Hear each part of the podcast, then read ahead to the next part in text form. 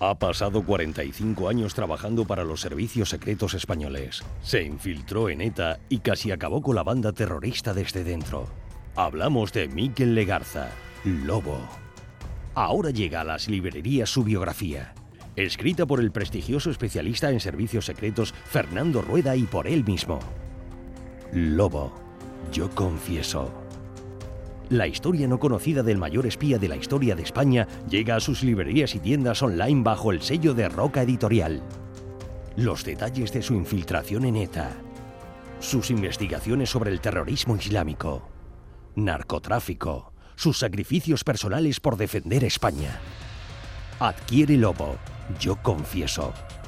Top 10 de ventas en España desde su lanzamiento.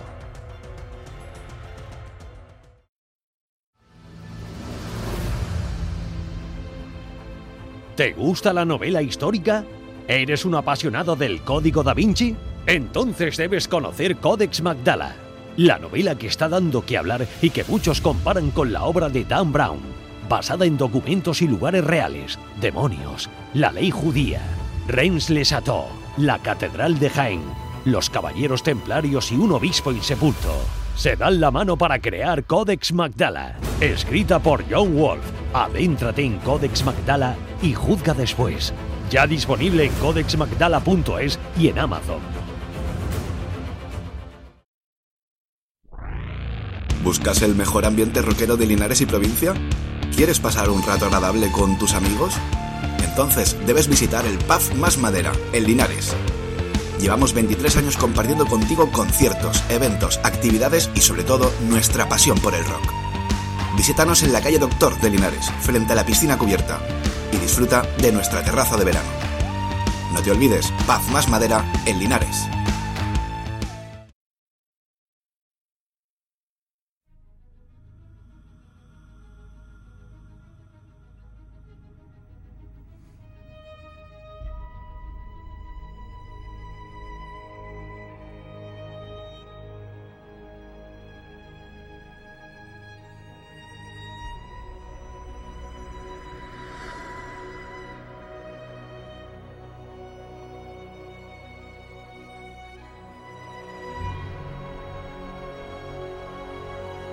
¿Están preparados?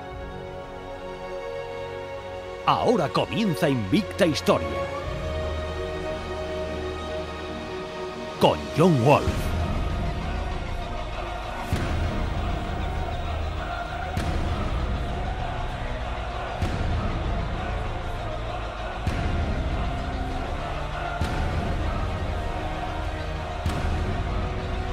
Visita invictahistoria.es.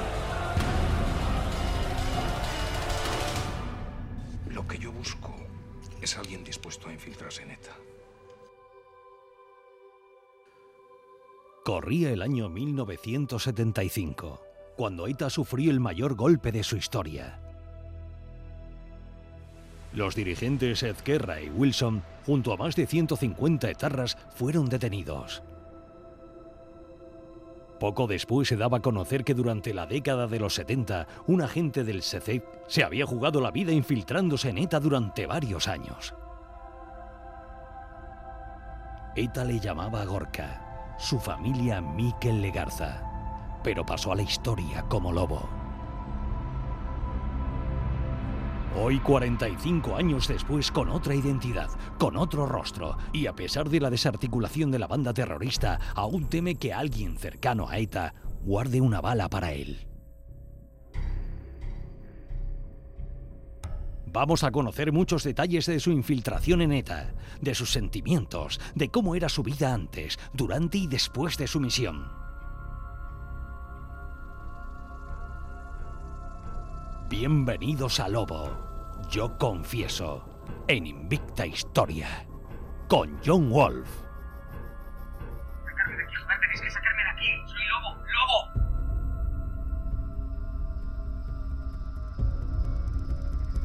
Síguenos en Facebook, iVox y en la página oficial invictahistoria.es.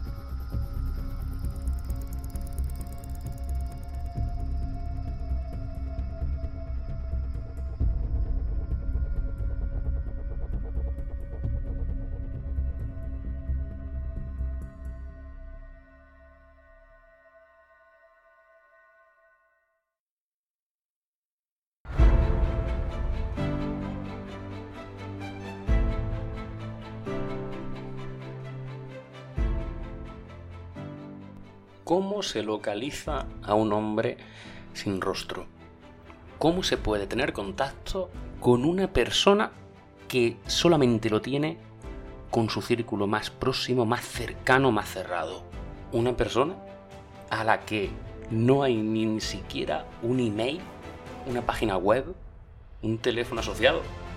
Cuando dijimos de intentar llegar a él, ya sabíamos que esto iba a ser casi una misión imposible a lo Tom Cruise. Y valga la redundancia por todo lo que rodea al invitado de hoy, ¿no? Esas misiones que él cumple. Pero empezamos a tocar hilo. Poco a poco damos pasitos. Gracias. Mucho. A también a que no desfallecíamos gracias al apoyo de Serac. Serac García nos apoyaba mucho. Y cuando creíamos que entre los deditos se nos iba esa entrevista y la perdíamos, él estaba ahí para apoyar y para que aguantáramos, que esperáramos. Gracias, tío. Luego conseguimos contactar con otras personas que llegamos hasta él y gracias, sobre todo, a Fernando Rueda, es el coautor de ese fabuloso libro junto con Miquel, Yo Confieso, fuimos dando esos otros pasitos que nos faltaban y pasó el tiempo. Sabemos que a cualquiera no le concede entrevistas, por lo tanto, desde aquí le queremos dar las gracias enormemente a Miquel Legarza Lobo. Ha hecho que nos sintamos especiales, ha hecho que sin ningún lugar a dudas el programa adquiere otra dimensión y le estaremos siempre eternamente agradecidos a él y a Fernando. Muchísimas gracias a los dos, porque hoy es gracias a vosotros que todos los oyentes de Invista Historia van a escuchar a Miquel. Gracias, gracias y gracias. Vamos a escuchar ese testimonio de este... De verdad, es que no es solamente un gran, lo que todos conocemos, no un gran espía, un gran agente infiltrado. Os vais a dar cuenta que es una gran persona. Os vais a dar cuenta de que es una persona muy cercana. Y que desde aquí le deseamos todo lo mejor, todo, porque se lo merece. Y también un abrazo enorme de parte nuestra, de todo el equipo y seguro que de todos los oyentes. Aquí comienza, y permítanme que hasta tenga los pelos de punta, pero aquí comienza, en Invista Historia, Lobo, yo confieso. Bienvenidos a Lobo, yo confieso, en Invicta Historia, con John Wolf.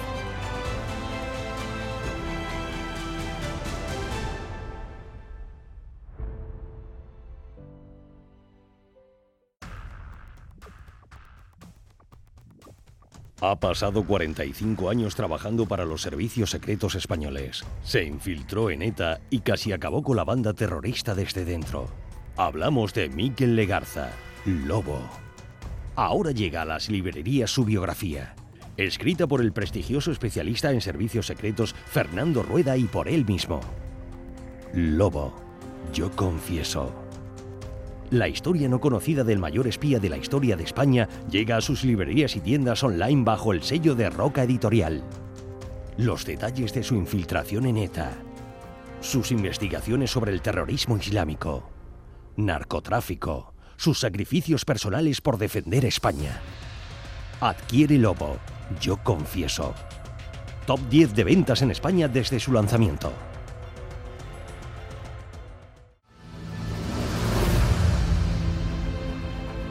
¿Te gusta la novela histórica? ¿Eres un apasionado del Código da Vinci? Entonces debes conocer Codex Magdala, la novela que está dando que hablar y que muchos comparan con la obra de Dan Brown, basada en documentos y lugares reales, demonios, la ley judía, Reims-les Chateaux, la Catedral de Jaén, los Caballeros Templarios y un obispo insepulto. Se dan la mano para crear Codex Magdala, escrita por John Wolf. Adéntrate en Codex Magdala y juzga después. Ya disponible en codexmagdala.es y en Amazon.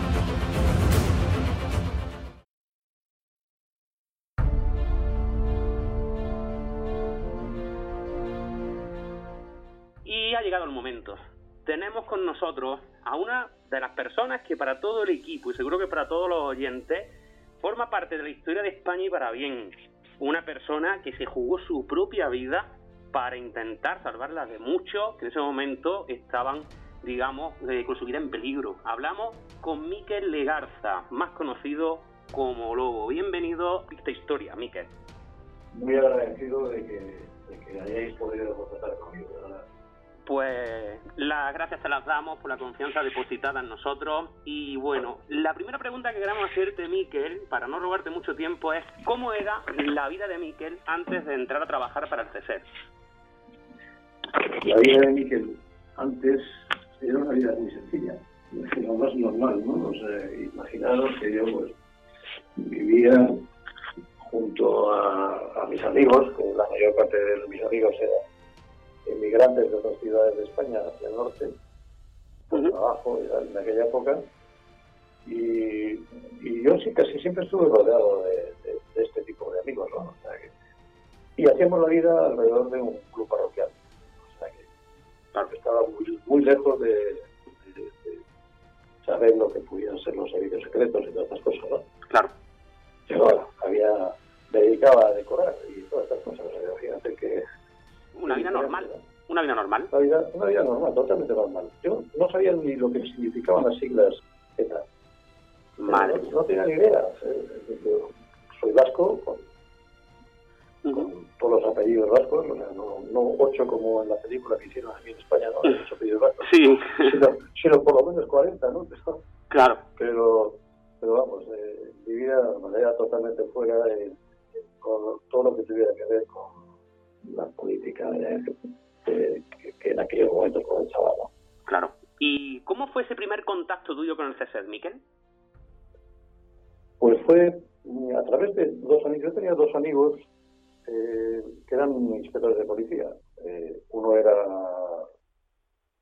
era un jefe de, de los equipos ahí, un buen, un buen policía, un buen sabueso, como decimos, ¿no? O sea, y buena persona. Sí. Y, y el otro era un poco más joven, bueno, por total que nos llevábamos muy bien, pero el problema era que en aquella época era muy difícil mantener una relación personal de amigos con, con policías o guardias civiles, ¿no? porque, porque todo el mundo estaba al acecho a ver a quién te acercabas o a quién no. Y era tan triste que teníamos que quedar siempre fuera de Bilbao. Teníamos que ir en aquella pues, a Castroviales, a Laredo, etcétera, a todos los sitios y pasábamos el día, charlábamos. Ellos me hablaban de, del tema, ¿no? Del tema de, de ETA, de no sé qué, y yo, escuchaba, pero la verdad que no sabía ni a qué se refería, ¿no? Y incluso me contaban alguna que otra historia de, de de lo poco que sabían, porque no, en aquella época no se sabía prácticamente nada, o sea, tenía muy poca información. Hasta que un día, como ellos sabían que yo, mm, que no, que no, yo no quería, pues yo les dije, pues llegaron a decirme en un momento dado que, oye, tú podrías trabajar con nosotros, y yo, mira, yo trabajar con vosotros, ¿cómo? ¿no? Y, y además, no es imposible, o sea, cualquiera que me vea con policías, pues ya, ya estoy, ah, no, no, no lo veía, yo no lo veía factible, ¿no? Claro. Un día me dijeron, oye, mira, eh, ¿no te importa? Van a venir dos personas muy importantes, muy, muy importantes, y un servicio secreto, del servicio secreto español, y tal. Y a mí me sonaba chino aquello, ¿no? Dos personas de un servicio secreto, SP, tal. Bueno, pues total, que pues quedamos, quedamos para, para hablar. Y, y estos llegaron, y estos sí, estos sabían, sabían de verdad, eh, como decimos aquí vulgarmente en España, como comerte el coco, ¿no? O sea, Sí, claro. y, y la verdad que me llegaron, me llegaron a lo más profundo de mí. y me quedé con la cosa de que tenía yo que hacer algo, algo bueno, ¿no? claro. Tenía que hacer algo bueno. Y tuve que pensarlo, la verdad que pedí tiempo para pensármelo, pedí una semana para pensármelo y, y verdad que me perdí, me perdí en el monte a, a, a luchar contra mis propios temores, ¿no? Claro. O sea, y, ahí, ahí es cuando yo tomé la decisión de decir que sí. ¿Y qué fue lo, lo que más pesó para aceptarla? Lo que más pesó es, como a mí me han enseñado, yo he, sido religioso, he sido católico toda la vida y sigo siendo. ¿no? Eh, lo que más pesó es el poder hacer el bien hacia los demás, ¿no? El poder luchar contra las muertes, el poder luchar contra, contra el terrorismo, eh, si- contra el terrorismo sin ningún tipo de, de, de ideología, porque no había una ideología, no había toques, era totalmente absurdo, ¿no? Realmente contra el terrorismo absurdo, ¿no? O sea que, y, y, y si, si en mí estaba la posibilidad de salvar vidas, pues salvar vidas, lógicamente, e intentar acabar con aquello. Yo ya pensé, definitivamente fue, yo entro, me voy a jugar la vida, si me pillan me van a hacer trocitos, Claro, pero yo, yo voy a terminar con eso. claro. Y los sacrificios más importantes que tuvo que hacer Miquel para que la gente se dé cuenta. Los sacrificios son muchos, porque primero, te tienes que olvidar de todo lo que ha sido tu vida anterior. Claro, ¿de quién eres? Te tienes, te tienes que olvidar de tu nombre, Ujú. el apellido, el apellido se pierde, el apellido ya se pierde Ujú. para siempre, eh, pierdes tus raíces, pierdes tus amigos, no he podido estar con mis padres, no he podido estar con mis hermanas, Claro, tuve que perder mis amigos siempre, etcétera. O sea, perdí toda mi vida. Todo. Tuve que empezar de cero, totalmente, ¿no? De un Claro. cero total. De un Claro. cero total. Eso es lo que se pierde cuando uno entra en una cosa esta, ¿no? claro. Y más, con, y más cuando se trata de una cosa que estaba tan tan ahí, ¿no? En ese momento, tan ETA, ¿no? Tan peligrosos, tan... Claro, Muy peligroso. Claro. Fue, mm, mira, hablamos de ETA y tenemos eh, dos tipos de ETA, ¿no? Eh, La ETA de aquella época, que era una ETA más preparada, más dura, más eh, intelectualmente también más preparados, etcétera, claro, y que en cierto modo ellos al fin y al cabo llevaban algún tipo de ideología, algunos, ¿no? Aunque no era esa ideología de la independencia y tal, no, no llegaban a ello, ¿no? Pero bueno, llevaban algún tipo de ideología. claro. Y era mucho más difícil. Eh, como ha sido una ETA mucho más loca, etcétera, y claro. Y... pero era Ujú. más duro. Claro. Y ese primer contacto con ETA, después de aceptar trabajar para el CSER, ¿cómo, cómo se sentía, eh, perdón, Miquel? Pues la verdad que el primer contacto se te hace eterno, ¿no? Porque desde el paso que das, bueno, tengo que dar muchos pasos, ¿no? Doy muchísimos pasos y, y a, a buscar la forma de que, de que contacte contigo, ¿no? Claro, Entonces vas buscando pues a la gente que está cercana a ellos, etcétera. Bueno, tuve que irme a Francia, estar en Francia en una comuna con, con ellos, elegir por dónde podía entrar, etcétera. Y a partir de ahí tengo que buscar claro, con quién, con quién acercarme, a ver tal, y, y, bueno, y hacerme valer, ¿no? claro, Entonces, entonces hay un momento en el que te dice, bueno, pues eh, vendrá a verte uno, te llamará, no sé, y estás esperando pues esa llamada como un loco, ¿no? Y, y, y, bueno, esa llamada ha tardado mejor un mes. ¿no? Claro. Pues, un mes. Yo ahí aprendí a esperar. Y luego mi vida fue una continua espera, porque he tenido que tener siempre, eh, como decimos aquí vulgarmente, los hígados de un caballo, ¿no? Porque claro, porque ha sido una vida que de mucho trabajo, mucho ajetreo, pero a la vez de muchas esperas, ¿no? Siempre para todo había que esperar, había que esperar. Y aquella espera fue muy dura, muy dura, hasta que me, me llamaron. Y cuando me encontré con el jefe de, de toda la zona de Vizcaya, Ujú, Vizcaya, estamos hablando de, de una zona importante, eh, yo me encontré con un muchacho joven, más joven que yo, que, que yo decía, yo digo, pues si no tiene cuatro tontas, ¿no? O sea, pero, joder. Pero bueno, iba con un pistolón enorme y tal, lo primero que hizo, me llevó a un monte, me enseñó la pistola, etcétera, y bueno, pues veía yo que era- se veía aquello de que estaban mucho por el tema de que ellos se querían sentir soldados que no habían podido ser soldados de otra manera y soldados, soldados de, claro. Y a veces es más peligroso una ideología que un arma.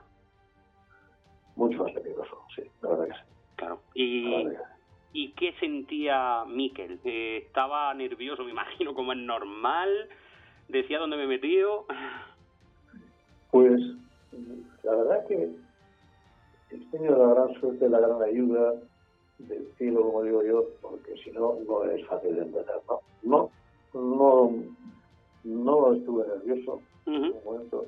No he pasado miedo, he tenido mis temores, sí, como Claro. todo el mundo. es Lógico, O sea, lógico. Cuando uno, cuando uno escucha unas barbaridades ahí tremendas, barbaridades tremendas que se hicieron, pues, joder, dices, joder, si, si a mí me pillan, ¿qué me van a hacer, no? Claro. Pero bueno, podía más, podía más.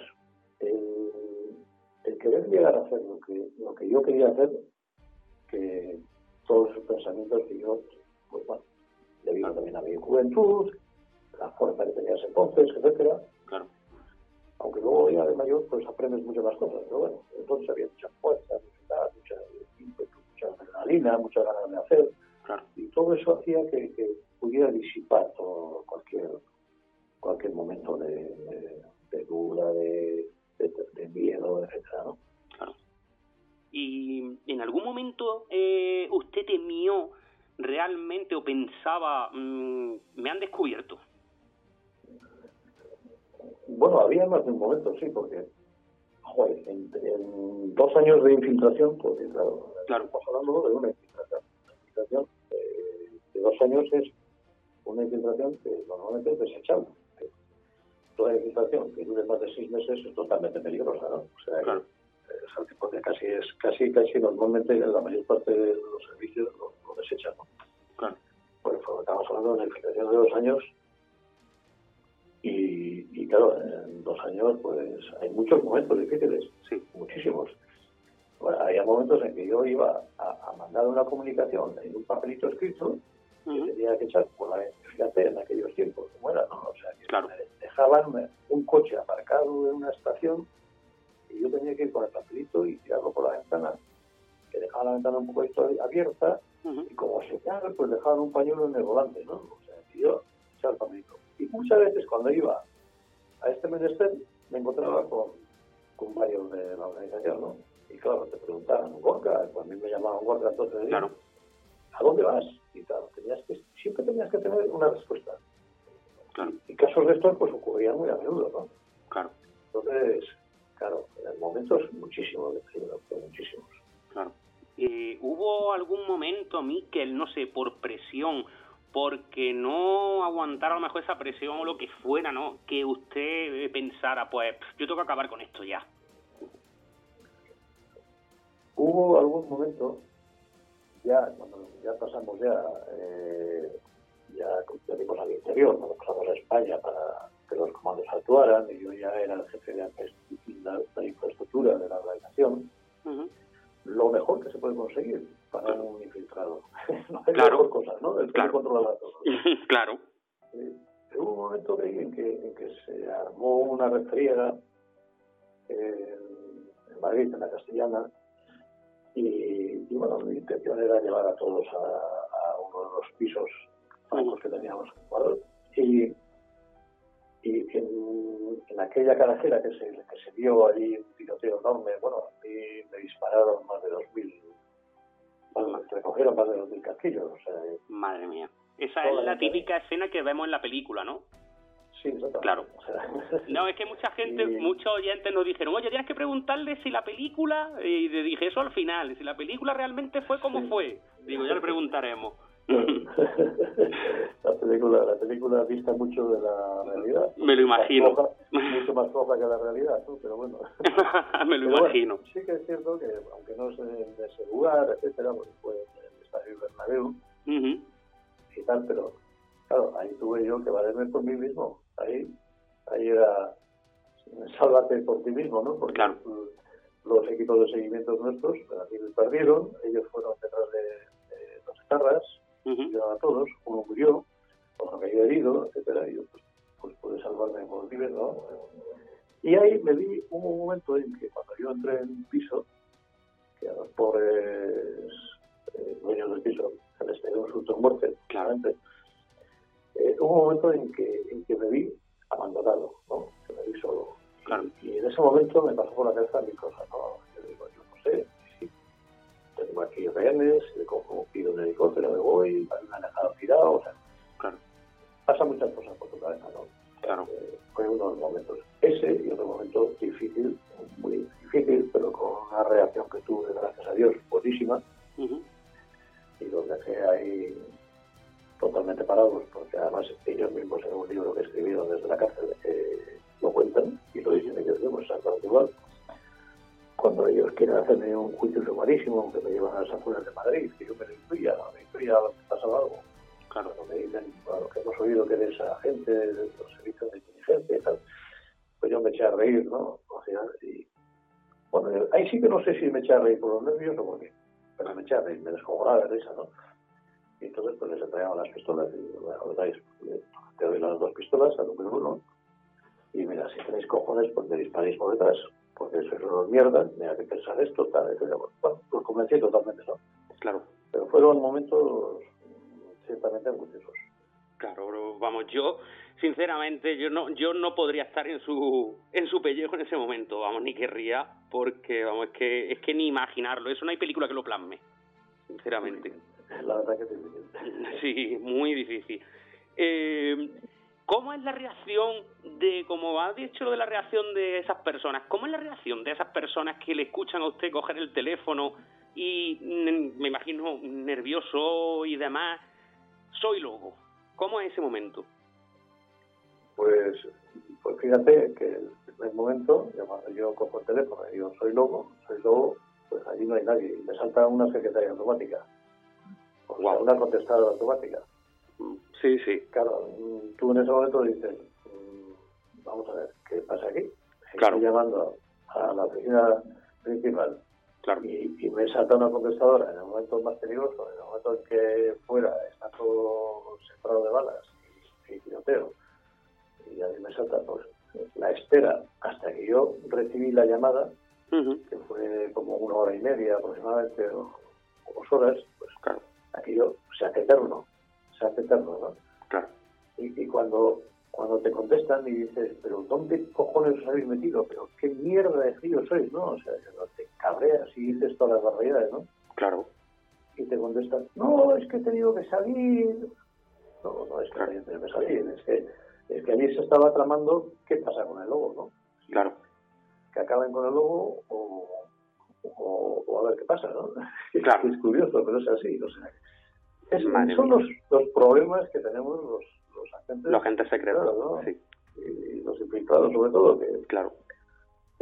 bueno, eh, a veces para los poderes, o en aquella, pues, bueno, eh, decían, bueno, si saca esto muy bien y si no, pues también, ¿no? O sea, ya está. Claro. Porque nadie, nadie en el fondo, la verdad es que nadie de arriba todo creía que pues, aquella operación iba a salir como salió. Claro, Y, bueno. ojo, que podía haber salido todavía aún mejor. Esa era la siguiente pregunta que iba a hacerte, Miguel, porque resulta de que, claro, eh, hablas con gente que ha escrito del tema y demás y te dicen, eh, si esa operación hubiera seguido para adelante, no se hubiera cortado, esta se, se hubiera terminado muy pronto. Y esa es la siguiente pregunta que, que quería hacerte, vamos, si es así. Pues probablemente, porque eh, había esas dos posturas, ¿no? La postura política, eh, dirigida por Persson, Ujú. que era, eh, que era un político, era un político, al fin y al cabo, y lo que quería era que, pues ya tenía todo el estudio organizado ya, ¿no? Eh, Claro. que se convirtiera en un partido político. Y luego, pues estaba la postura militar de, de aquellos que detuvimos, pero que en esa operación, como no se llevó a cabo una operación completa, Claro, porque no estaba ni preparada tampoco entonces la policía para, para, para poder llevar a cabo toda la operación completa, ¿no?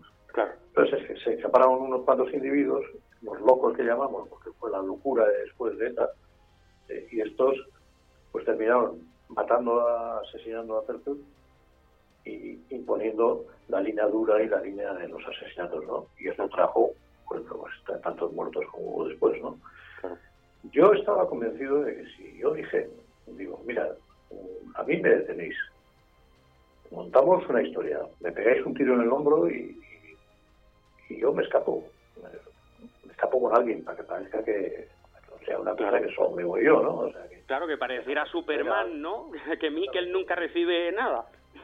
y, y yo, pues con, con mi tiro en el hombro y con otro, pues nos marchamos a Francia y yo en Francia, pues una vez que llegué a Francia, lógicamente, pues implantamos la idea política y ya es mucho más fácil acabar con todo.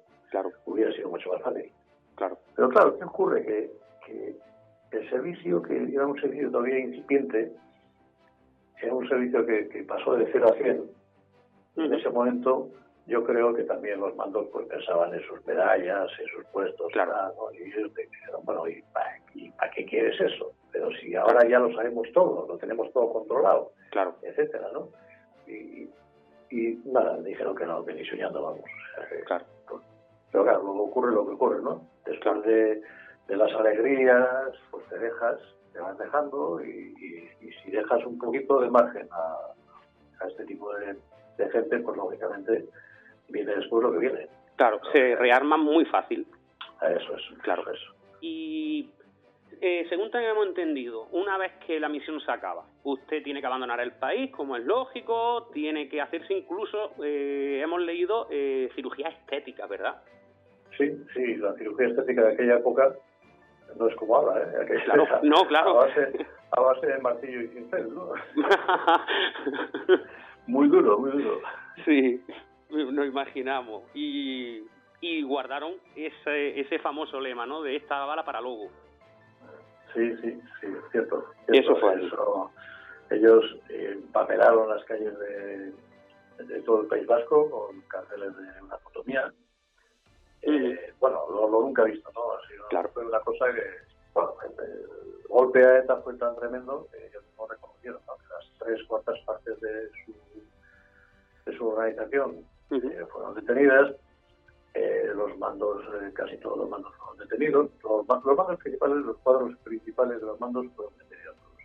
Claro. Entonces, claro, ellos supuso un zarpazo tan grande que, que no lo podían asimilar. Claro. Por eso ellos lo que hacían era intentar inculcar en la gente que Lobo había sido un traidor, etcétera. No, Lobo había sido un agente de los servicios secretos, que es Claro. lo que más les dolía a ellos, ¿no? Los servicios secretos les hubiera, les hubiera achuchado de la manera que les achucharon, ¿no? Claro. y.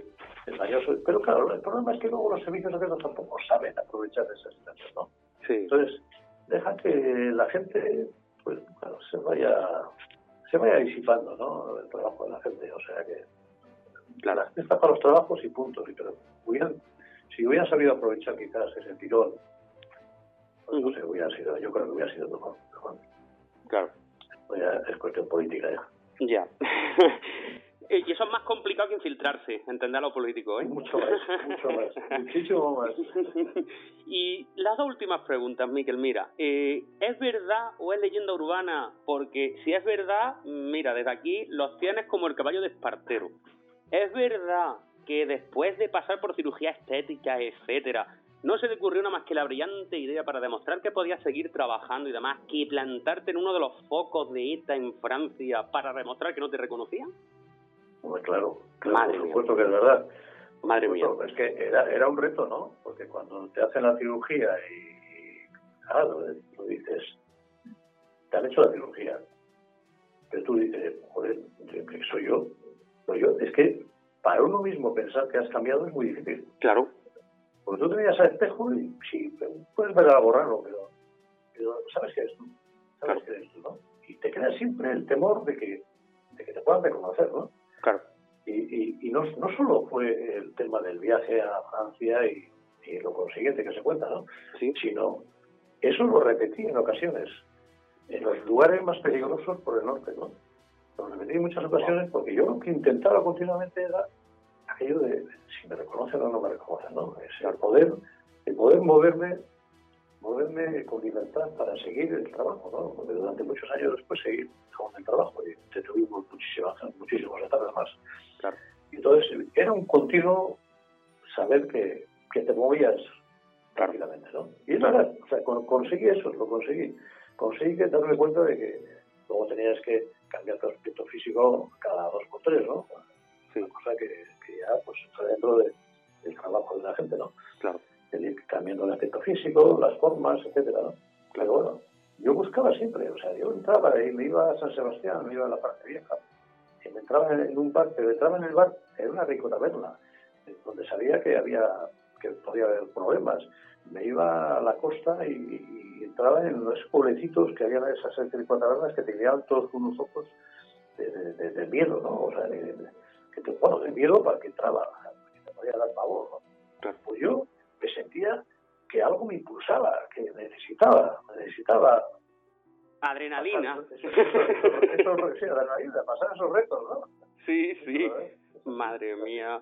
Vamos, desde aquí, vamos, a- a- admiración es poco, vamos, aunque hay algunos que digan, pero qué temerario, mira, hay que tenerlos bien puestos para hacer eso. Yo prefiero quedarme en la Costa del Sol, en la otra punta del país, ¿sabes? Y, y, vamos, me olvido, me olvido por un tiempo largo del norte, sinceramente, con lo bonito que es, me olvido. Y, Sí, y para finalizar, pasa que... dime. Sí, perdón, no, no. No, no, dime, dime. Sí, simplemente lo- eso, que, que para llegar a hacer, hacer lo que quieres hacer, que- Claro, te- tienes que hacerlo así, no queda otra cosa. claro. ¿Sabes? Te das cuenta, es una cosa que tú te das cuenta de que, de, de- de que estás de, de que estás jugando la tela continuamente, ¿no? O sea, que Claro. estás, eh, pero bueno, si quieres conseguir tu fin, pues no queda otra. Claro. Claro. Y bueno, háblanos de Yo Confieso, la última obra de Miquel Legarza y Fernando Rueda, que es maravillosa. Cuéntanos algo sobre ella para que los oyentes lo sepan. Sí, pues, pues mira, después de 45 años, Ujú. eh, claro, lógicamente uno pues lo piensa, ¿no? Lo habíamos pensado en ocasiones, o sea, Fernando y yo habíamos hablado, Fernando había escrito ya dos novelas, estaba con la tercera, ¿no? Eran novelas, novelas sobre, sobre mi personaje, ¿no? Sí. Y él estaba para- comenzando la tercera novela. Y bueno, yo había tenido, había tenido una reunión en el despacho del director mío y estábamos hablando precisamente de pues lo que se dice muchas veces de todos los servicios y tal, ¿no? De cómo pues, pues nunca se ha atribuido a al CNI los éxitos que de verdad ha tenido el CNI, pero claro, pues un servicio de inteligencia pues no puede Claro, no puede hacerlo público, ¿no? Claro. pues, lógicamente el servicio de inteligencia del CNI en los últimos años de ETA lo sería controlado de arriba abajo. Claro. Eh, eh, disponía de un dron prestado por los americanos, etcétera, y bueno, sabían cada paso que daban, dónde estaba cada uno, etcétera. o sea. Y todo eso, pues luego ellos, las informaciones que creían convenientes, lo pasaban a Guardia Civil para que la Guardia Civil los detuviera, ¿no? Claro. etcétera. Bueno, pues cuando, cuando ya llega un momento en el que estamos hablando, y, pues joder, también debía, yo decía, también el, el servicio debía escribir algún libro o una cosa, ¿no? Y yo me acuerdo que el director me dice, pues tú debías de escribir tu libro de, de- de tus momentos difíciles, de tus momentos, de, de tus sensaciones, de, todos esos momentos tan, tan complicados vividos, ¿no? Etcétera. Y bueno, pues quedó ahí. La verdad que tampoco, tampoco yo en ese momento pues, pensé en hacer nada, ¿no? Claro. Sino, sino mi intención era realmente que fuera el servicio, el centro, el que, el que, el que hiciera un libro, ¿no? Cabo de poco, yo intuía, porque la verdad que he sido un hombre de mucha intuición, intuía que aquí iba a pasar algo, que, que las cosas se iban a poner crudas, etcétera, y intuía que a mí también me iba a pasar algo. Ujú. Y realmente me pasó, ¿no? Yo tuve que pasar por una operación de corazón por la vida o muerte. Y Wow. pues, pues salió que, que sigo viviendo. Claro, menos mal. y, y entonces un día, así, sin más ni más, le dije a Fernando, ha llegado el momento, ha llegado el momento de escribir el libro. Y Fernando me quedó un poco parado, ¿no? ¿Cómo? Y digo, "Es el libro de, de mis memorias. Creo que es el momento porque son 45 años, ya ha pasado suficiente tiempo, Claro, eh, se han contado muchas cosas sobre mí que no son ciertas. claro. Eh, realmente yo, pues no por mí, porque yo al fin y al cabo nada, pero yo tengo una familia y a mí me gustaría que mis hijos quedaran con la realidad, Ujú. Que se supiera la realidad, o no las tonterías que se encuentran por ahí, las realidades interesadas, etcétera, ¿no? Claro. Entonces, pues así partió la idea, ¿no? Porque yo quiero realmente, claro, yo quiero que mis hijos sepan la realidad. Mis hijos han estado muchísimos años viviendo sin saber quién era, sin saber lo que hacía, etcétera.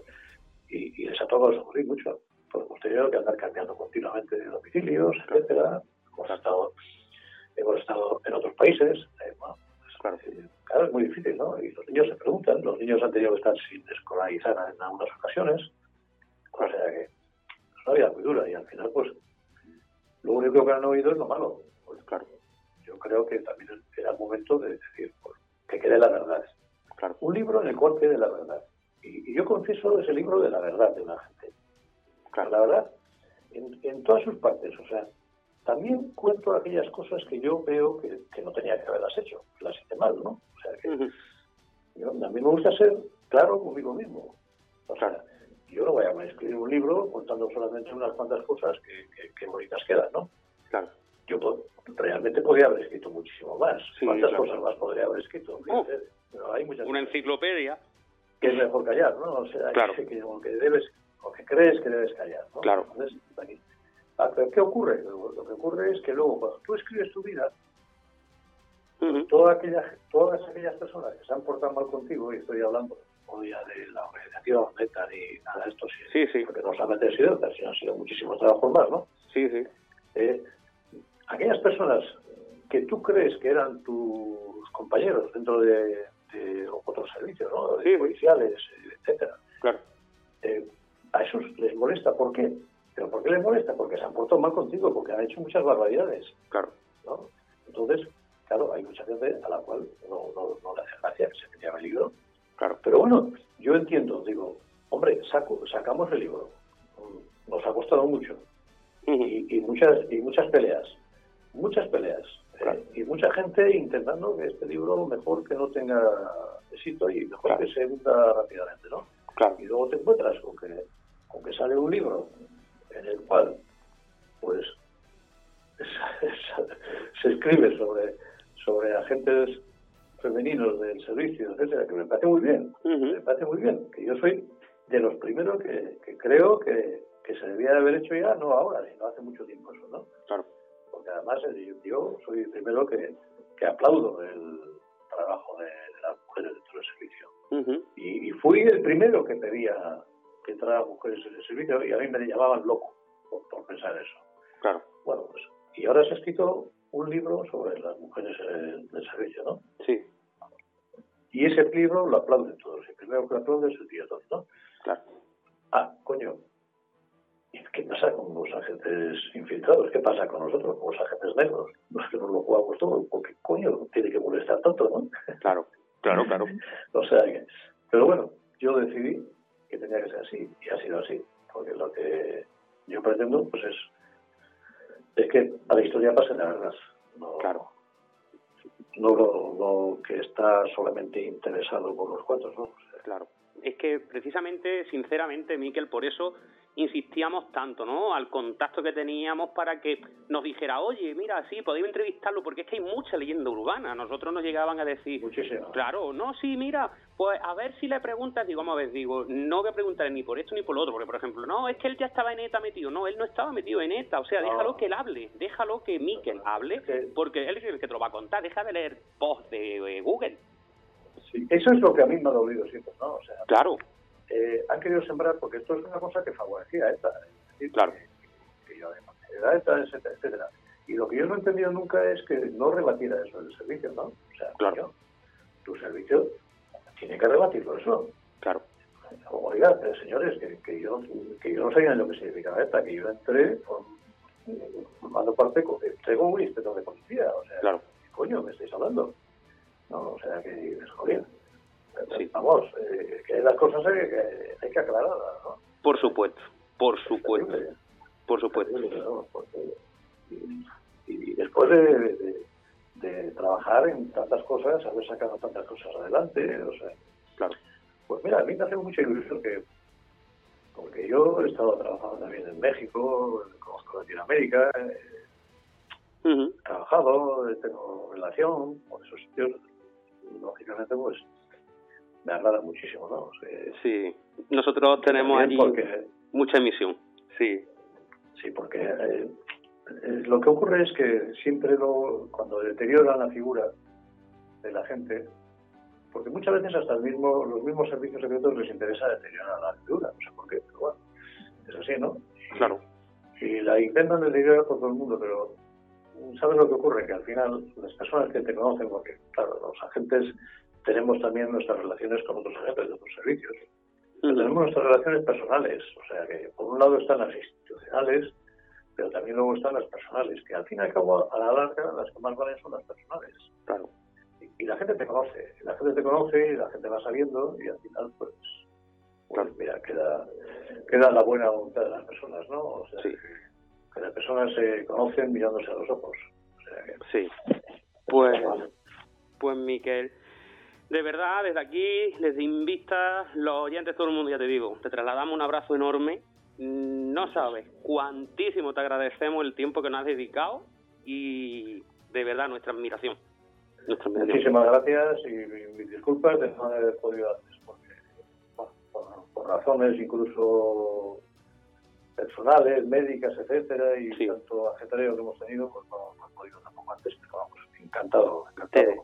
Te deseamos una recuperación mm, prontísima y que ojalá que sigamos sabiendo muchas más historias a través de los libros que estáis publicando y demás, porque de verdad es que es increíble. Yo, eh, seguidor del tema de lo que publicáis, me trago cualquier cosa que sale por, por conocer un poco más todo este tema y sobre todo cuando viene de parte directamente tuya.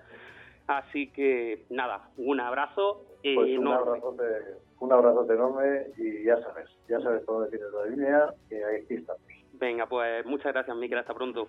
Muchas gracias, hasta pronto. Lobo, yo confieso. Síguenos en Facebook, iVox y en la página oficial invictahistoria.es.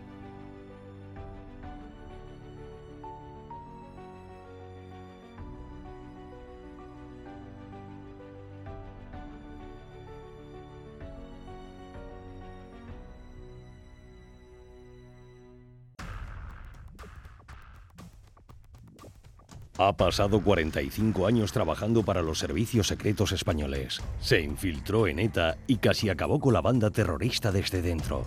Hablamos de Miquel Legarza, Lobo. Ahora llega a las librerías su biografía, escrita por el prestigioso especialista en servicios secretos Fernando Rueda y por él mismo. Lobo, yo confieso. La historia no conocida del mayor espía de la historia de España llega a sus librerías y tiendas online bajo el sello de Roca Editorial. Los detalles de su infiltración en ETA, sus investigaciones sobre el terrorismo islámico, narcotráfico, sus sacrificios personales por defender España. Adquiere Lobo, yo confieso. Top 10 de ventas en España desde su lanzamiento.